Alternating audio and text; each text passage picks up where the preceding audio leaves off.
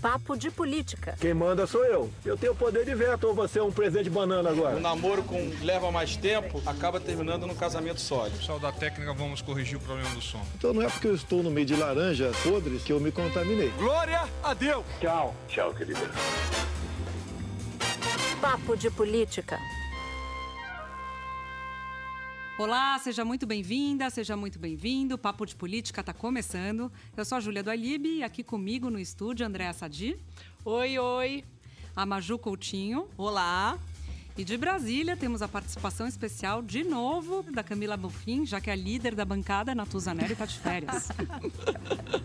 Oi, meninas, estamos juntas. Bom, nessa edição, o Papo de Política vai abordar uma semana muito quente em que houve ataques às instituições democráticas vindas da presidência da República ou do entorno do presidente. A gente vai falar sobre a declaração do deputado federal Eduardo Bolsonaro enaltecendo o AI-5 e a repercussão dela no Congresso, no Judiciário e como o próprio presidente reagiu. Vamos falar também das investigações da morte da vereadora Marielle Franco e do motorista Anderson Gomes. E temos um áudio da semana exclusivo do ministro da Defesa falando sobre o vazamento de óleo na costa do Nordeste. E ainda uma declaração também feita sob medida para o papo de política do ministro do STF, Luiz Roberto Barroso. Fique com a gente. A gente começa esse episódio falando sobre a declaração do deputado Eduardo Bolsonaro, que diz que se a esquerda radicalizar no Brasil, a resposta pode ser via um novo AI-5. O mais tenebroso e sombrio instrumento usado pela ditadura militar foi usado para caçar liberdades individuais, fechar o Congresso, emparedar o judiciário, censurar a imprensa. Bom, Maju, a declaração foi dada em entrevista a um canal da internet, né, para a jornalista Leda Nagli. Se a esquerda radicalizar esse ponto, a gente vai precisar ter uma resposta. E uma resposta, ela pode ser via um novo AI-5, pode ser via uma legislação aprovada através de um plebiscito, como ocorreu na Itália. Alguma resposta vai ter que ser dada, porque é uma guerra assimétrica. Não é uma guerra onde você está vendo o seu oponente do outro lado e você tem que aniquilá-lo, como acontece nas guerras militares. É um inimigo interno de difícil identificação aqui dentro do país. Espero que não chegue a esse ponto, né? Mas a gente tem que estar atento. Ele comentava né, os protestos de rua lá no Chile e em outros países da América Latina.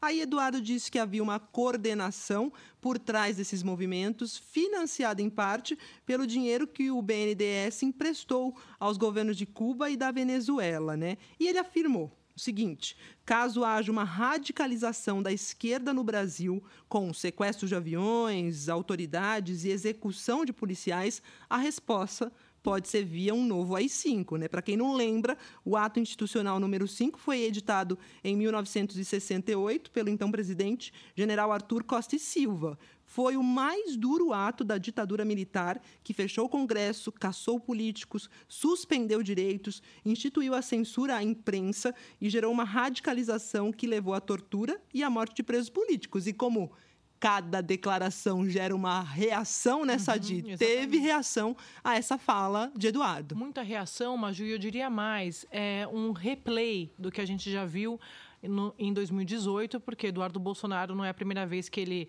flerta com, essa, com esses ataques à democracia, lembrando que ele já falou que precisava de um cabo e um soldado para só precisava de um cabo e um soldado para fechar o Supremo. Eu lembrei dessa frase porque naquela ocasião teve muita reação e o próprio pai, o, o, então candidato Jair Bolsonaro, disse que já tinha advertido o garoto. Eu não sei vocês, mas é, aos 35 anos, com quase 2 milhões de votos, o deputado Eduardo Bolsonaro é tudo menos um menino. Agora, o que eu observei aqui em Brasília, e que vocês devem ter observado aí pelo discurso claro, é que enquanto você contava aí, Sadi, que lá no ano passado, ainda como candidato, é, Jair Bolsonaro advertiu o garoto, agora ele tem um discurso muito mais forte, que é de realmente falar de lamentar e de colocar a situação do tamanho que tem, porque as autoridades aqui em Brasília, gente, Maju, Sadi, Júlia, publicamente, elas foram, para dizer o mínimo, muito firmes. Os adjetivos usados aqui nas notas oficiais iam desde o mais leve como inaceitável, o que ele disse, para o mais forte que foi usado pelo presidente da Câmara, Rodrigo Maia, de que o discurso é. dele foi Pois é, isso numa semana, né, Andréia, em que já havia sido postado numa rede rede social do presidente da República um vídeo em que o presidente era retratado como um leão sendo atacado por hienas. E as hienas seriam as mais diversas instituições democráticas, de STF, imprensa, partidos políticos. Quer dizer, chama a atenção que a mensagem que fica é como se eles vissem as instituições como é, afrontas a eles, Inimigos. como, como inimigos, como algo que não devesse existir e não como parte do sistema de freios e contrape- contrapesos de uma democracia saudável, normal e madura. Né? Não, é algo que atrapalha a confecção da presidência, a confecção do governo. Né? É, e assim, eu acho que está ficando cada vez mais claro, quase um ano de governo, que é, o grupo é, da família Bolsonaro prefere o confronto, prefere conviver com o embate do que com a pacificação. Lembrando que é, o governo está eleito, né? A gente não está numa campanha, mas o, você fazer o chamamento do adversário o tempo todo, se você espremer, gente, se, se- se a gente pegar todas as principais crises e polêmicas do governo com seus adversários ao longo do ano, se a gente espremer, o que fica é quem, de fato, o governo elegeu como a vítima da vez. Se você pegar ali no começo do ano, ah, teve ali o, o, o pacote do ministro Moro, eh, eles aprovando medidas que, para o governo, eram contra o combate à corrupção. Ali eles elegeram os deputados e os senadores que o governo chamava de velha política. Depois, eles foram para cima e começaram a brigar com o presidente do PSL, o Luciano Bivar. E eles se colocam como vítima, né? Como Na verdade, vítima. o governo se coloca como vítima sendo e os atacado. outros. É isso. é é aquilo que a gente falou da última vez, a capacidade que o governo tem de transformar aliado em adversário e adversário em inimigo. É uma bancada gigante. Para citar alguns aqui, eu já falei várias vezes, Bebiano, o, o Bivar, falando, pessoas estratégicas. General Santos Cruz. General Santos Cruz, o Dória, o Wilson Witzel, dessa crise específica agora. Até depois a gente vai falar um pouco mais sobre isso, sobre essa, essa questão da- do caso Marielle. Mas se você espremer do ponto de vista político que ficou da semana, é que o governo tem claro que o Wilson Witzel hoje é um inimigo, porque o pano de fundo de tudo, até eu brincava com a Maju eh, essa, essa, essa última semana, que o pano de fundo é sempre o fundo, ou é um fundo de dinheiro, ou é o fundo eleitoral, e eu estou falando de eleição, gente. O fundo é 2022. Mas, Júlia, eu sei que você quer pegar, mas só para eu quero complementar o que... é Ela já viu o dedinho pela ordem, eu tenho que, Eu excelência. tenho a aqui do plenário. Tá todo mundo de dedinho levantado, mas eu tô ó. com a vez, não vou passar para ninguém, tô brincando, eu vou passar. Mas calma aí, só para falar que é, uma das principais fontes que eu tenho em Brasília me fez uma avaliação que eu achei perfeita sobre a família, sobre os filhos do presidente. Está ficando cada vez mais claro que o Carlos Bolsonaro é o mais estratégico dos filhos e atua mais nos bastidores. Enquanto o Eduardo é uma voz pública que constrange com frequência o governo, constrange com frequência o pai. Não estou dizendo que o, o Palácio ou, integrantes do Palácio não concordem com o Eduardo. Estou falando que aca- acabam por criar um constrangimento pelas coisas que ele fala. E o Flávio tem os notórios problemas no caso Queiroz. E a gente vê também que o presidente, ele teve uma outra postura agora, porque ele condenou o Eduardo Bolsonaro em relação ao I- ao AI-5, e no caso do, do vídeo das hienas, ele também se retratou, pediu desculpas, e uma coisa que eu acho interessante para a gente pontuar aqui no nosso debate é essa terceirização do lugar de fala do presidente. Ele permite que essa fala dele, como mandatário do país, um lugar tão importante, seja terceirizada, e esse e esses casos aí do AI-5, das hienas, a gente vê que são reflexos reais e que levam a um discurso de desculpa Exatamente, Camila. A gente nunca consegue saber direito o que, que é o presidente, o que, que é o filho dele, porque as coisas se confundem, né? Sim. E se confundem por meio dos instrumentos institucionais, que são os canais de comunicação da presidência da República. Então, aparece um vídeo desse, o presidente disse que não foi ele que postou, não se sabe quem postou, o filho, que é vereador no Rio, tem acesso às redes. Mas o filho, nesse caso das hienas, depois veio a público nas redes sociais dizer que o presidente estava pedindo desculpas por um vídeo que ele, presidente, fez. Teve esse momento nas redes sociais. É, o Carlos se retratou, né? Que é, já é uma aquela situação que a gente estava falando que é um pouco até inacreditável quando a gente narra que há essa terceirização do lugar de fala. Depois o filho do presidente se retrata dizendo, olha, foi sem autorização. E no caso das hienas ficou em aberto. E aí o Carlos Bolsonaro foi para as redes dizer que no caso É, das ele hienas se não retratou foi ele. exatamente. Ele se retratou sobre a manifestação em relação ao STF na semana interior, anterior segunda sobre a instância. prisão. Após a condenação em segunda instância, exatamente, André. Mas sobre as declarações do deputado Eduardo Bolsonaro, o presidente se manifestou. Vamos ouvir o que ele disse. Quem quer que seja que fale às cinco está falando. Só está sonhando. Está sonhando. Está sonhando. Não, não quero nem ver notícia nesse sentido aí. O senhor vai cobrar o seu filho pela declaração dele? Olha, cobre você dele. Ele é independente. Tem 35 anos, se eu não me engano, que ele é dono do seu. 35 não.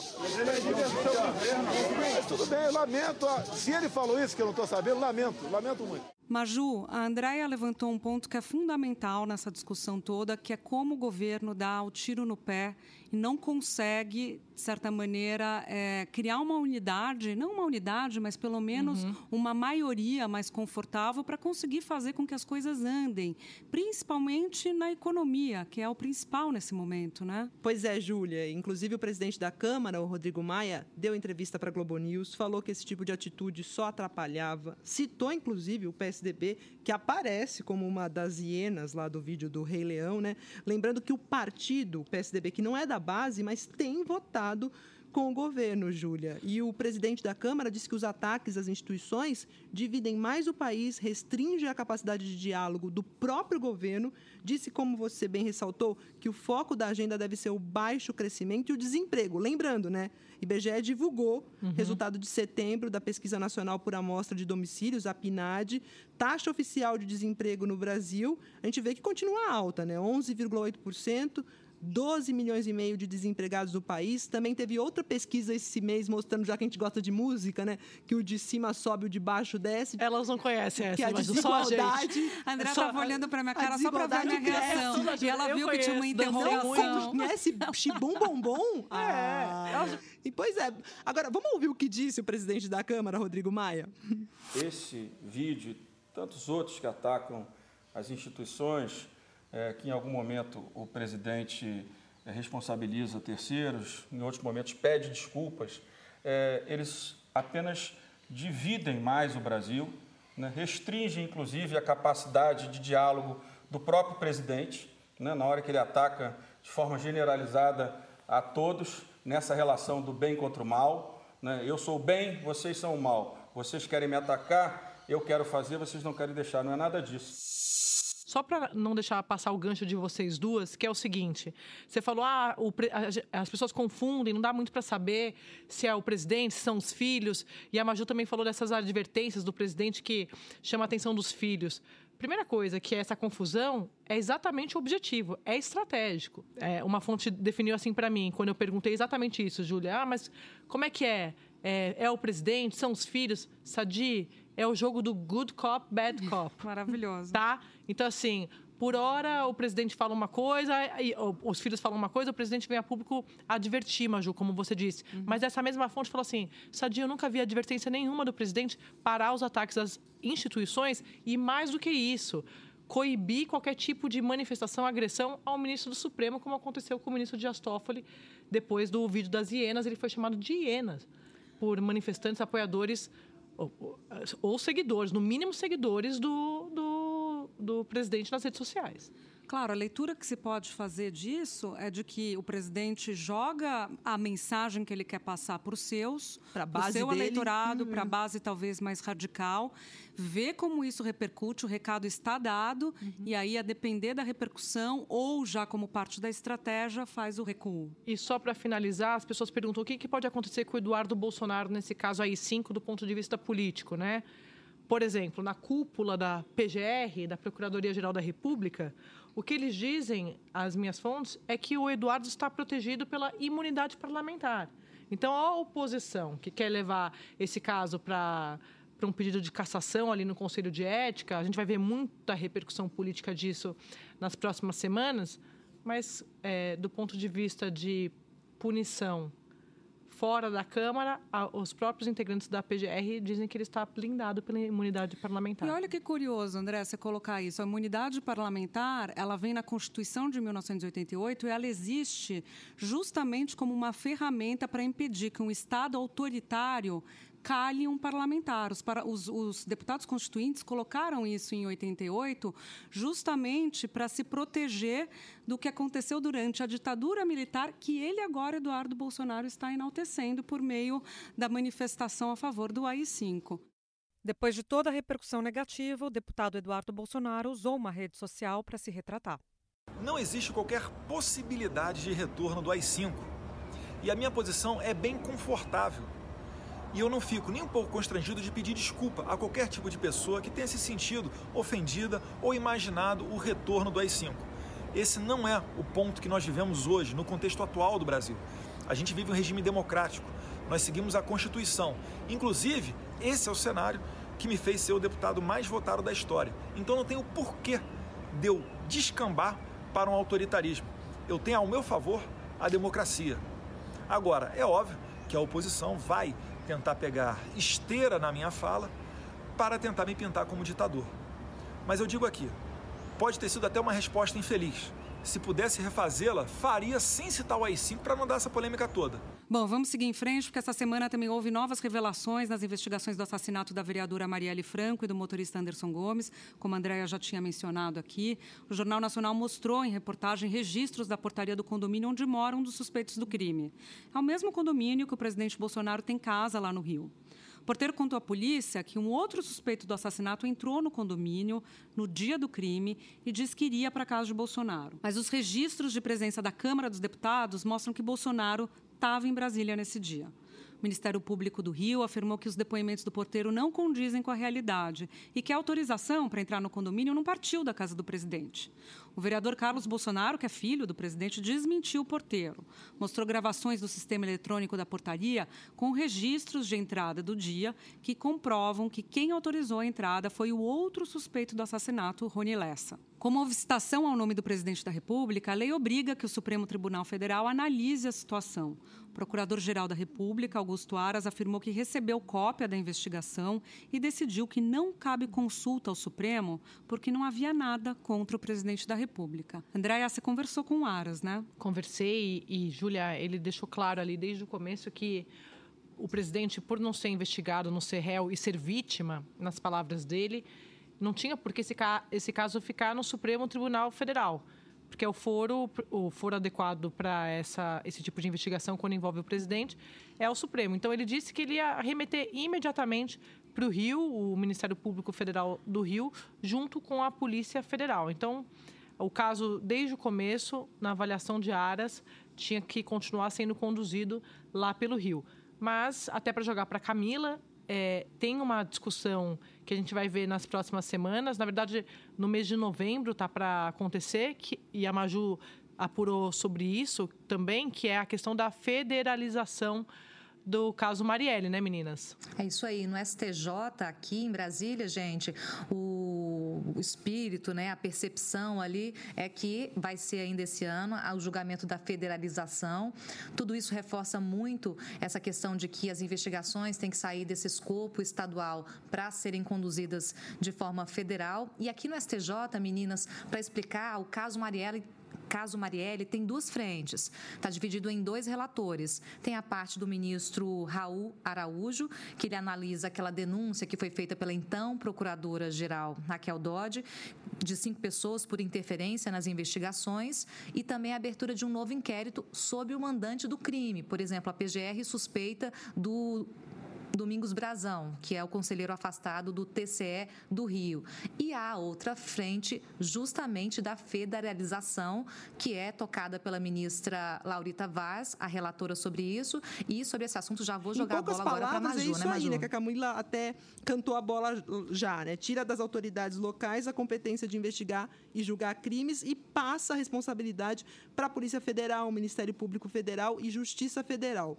E apesar de ser um instrumento importante né, para desarticular grupos criminosos, com participação de políticos e agentes do Estado, essa federalização é raramente utilizada. O levantamento aqui que eu consegui diz que desde 2004 foram requisitados 24 pedidos de federalização, mas apenas três foram federalizados. O primeiro pedido foi da, do assassinato da missionária Dorothy Steng lá no Pará. Só que ele foi negado, pois o STJ entendeu que as autoridades do Pará, estaduais, né, estavam empenhadas na apuração dos fatos para punir os responsáveis. Então é a Procuradoria-Geral da República que pede a federalização, que pode pedir, né, pede ao STJ, é o STJ que diz se vai ficar na esfera estadual ou vai para federal, e é isso que está sendo, que vai ser julgado agora no final do mês pela relatora desse caso, a Laurita Vaz. Isso mesmo, Maju, pegando aí carona no que você estava falando, a federalização, traduzida pelos seus números aí, por essa tecla sabe maravilhosa, ela realmente é rara porque você tirar uma investigação de onde ela nasceu, da origem dela, tem que ter elemento muito claro da suspeição sobre ela. E o caso Marielle é um caso muito é, discutível, um caso que gera muito debate, porque é uma investigação que, olha só, meninas, a situação, é o inquérito que produziu a investigação da investigação. Ou seja, existe uma investigação federal aqui para saber se todas as pontas soltas nessa apuração, elas de fato estão soltas porque a prova ainda não chegou, não está madura, ou porque de fato houve omissão ou algum tipo de trabalho que tem que ser revisado aqui em cima Só para complementar, que eu falei que o PGR ele mandou para o Rio o caso do, da situação do, do presidente na, no caso Marielle. Na verdade, ele arquivou a parte que trata do presidente e mandou para o Rio a parte que se refere ao depoimento do porteiro. Tá, e há uma coisa importante, eu conversei com uma fonte né, que contou que os ministros do STJ dizem que o lado positivo de ficar na esfera estadual é que a Polícia Civil tem mais experiência nessa investigação de assassinatos, né?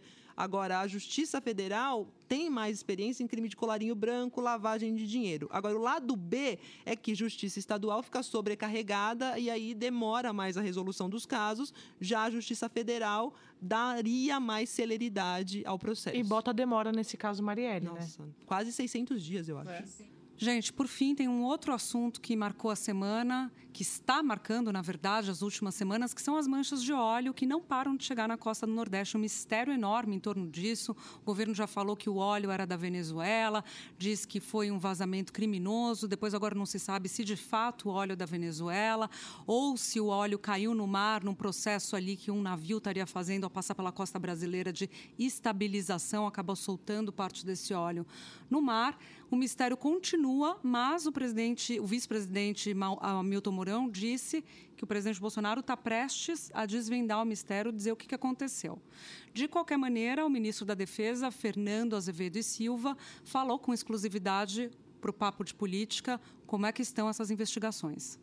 Nós estamos aí em cima de três fases ao, mesmo tempo. Uma é a investigação, é saber o que, aconteceu, como foi, quem foi, essas essa situação que tudo leva a crer que foi uma coisa criminosa em relação a isso. Outra é a possível contenção, é identificar no mar essas manchas que é muito difícil, porque ela navega meia água.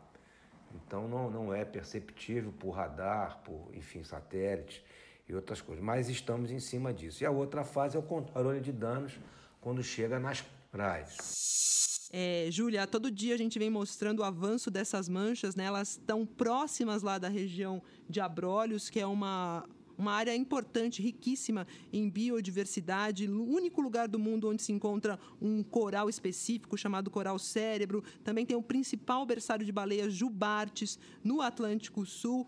O governo montou uma força-tarefa aí para impedir a chegada das manchas lá, mas a gente percebe, né, Camila, que esse desastre que é misterioso por hora e de dimensões incalculáveis, né, as proporções dele. Exatamente, esse futuro incerto, né, Maju?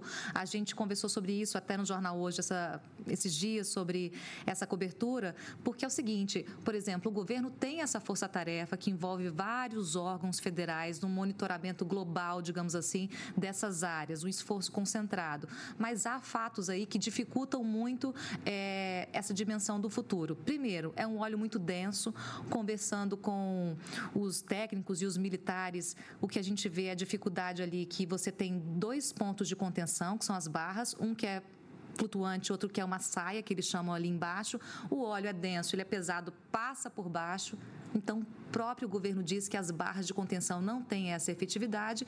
E ainda, é, voltando para o que a gente estava conversando inicialmente, meninas, não dá para cravar quando que isso vai acabar, quando, até quando vai a limpeza, a dimensão desse desastre ambiental. Há muitas apostas aí sobre origem, mas sobre o desfecho é praticamente impossível, segundo esses técnicos e esses militares com quem eu conversei. Muito bem, porque os números são impressionantes, né, Camila? 2.500 toneladas que chegaram à costa brasileira e um navio desse, navio suspeito né, de carregar óleo, leva 250 mil toneladas, parece. Então, quer dizer, é o que você falou, pode vir muito mais ainda óleo óleo, pode chegar muito mais óleo na costa brasileira, embora o ministro tenha dito para a gente que eles já viram um certo arrefecimento da chegada desse óleo. Agora, interessante, só para concluir, como é, o governo agiu como governo nesse caso, porque foi para o ataque, falou que o óleo era criminoso, o óleo era da Venezuela, depois recuou, falou que o vazamento é um vazamento criminoso, mas não necessariamente intencional. Então vamos ver, vamos aguardar as investigações para ver o que de fato aconteceu. E Camila, você tem uma aposta do que vai render notícia daqui para frente? Júlia, Sadi, Maju, olha, a grande aposta é mesmo a, o julgamento da prisão após a condenação em segunda instância, que continua sendo o principal debate no judiciário, com efeitos claros na área criminal e também na interpretação que o país vinha mantendo em relação a essa questão da presunção de inocência. E, sobre isso, o ministro Roberto Barroso, do Supremo Tribunal Federal, gravou, então, uma fala exclusiva para a gente aqui para o Papo de Política, justamente tratando dessa questão. O problema é que, como o contágio da corrupção no Brasil foi de uma ponta a outra do espectro político, você tem uma aliança enorme contra essa mudança de jurisprudência que permitiu finalmente a punição de gente desonesta. E essa aliança ela é muito ampla. Ela vai da esquerda à direita na política e inclui a parte do empresariado que se viciou em conquistar o Estado em lugar de clientes e de consumidores. E, evidentemente, os representantes que tem em toda parte. Eu devo dizer que essa minha análise naturalmente não desmerece quem, por convicção sincera, entende que a Constituição não permite leitura diferente. Eu não poderia discordar mais dessa visão, mas eu respeito quem pensa assim, sem estar servindo a qualquer outro interesse, achando que esse é o certo. Eu queria dizer que eu preciso trazer alguém exclusivo para o Papo de Política, porque vocês estão demais. É ministro Fernando. Olha quem fala. Você é exclusiva nossa, André Sardinha. Eu Você é a nossa exclusividade. Para o papo de política, eu vou dizer que a minha aposta também é a segunda instância, porque, na verdade, o que eu quero saber, e, e, e, e medindo a temperatura política disso, é o que o Congresso vai fazer com a decisão do Supremo? O Rodrigo Maia, presidente da Câmara, disse que não queria um enfrentamento com o Supremo. Estava aguardando os ministros darem a, a palavra final.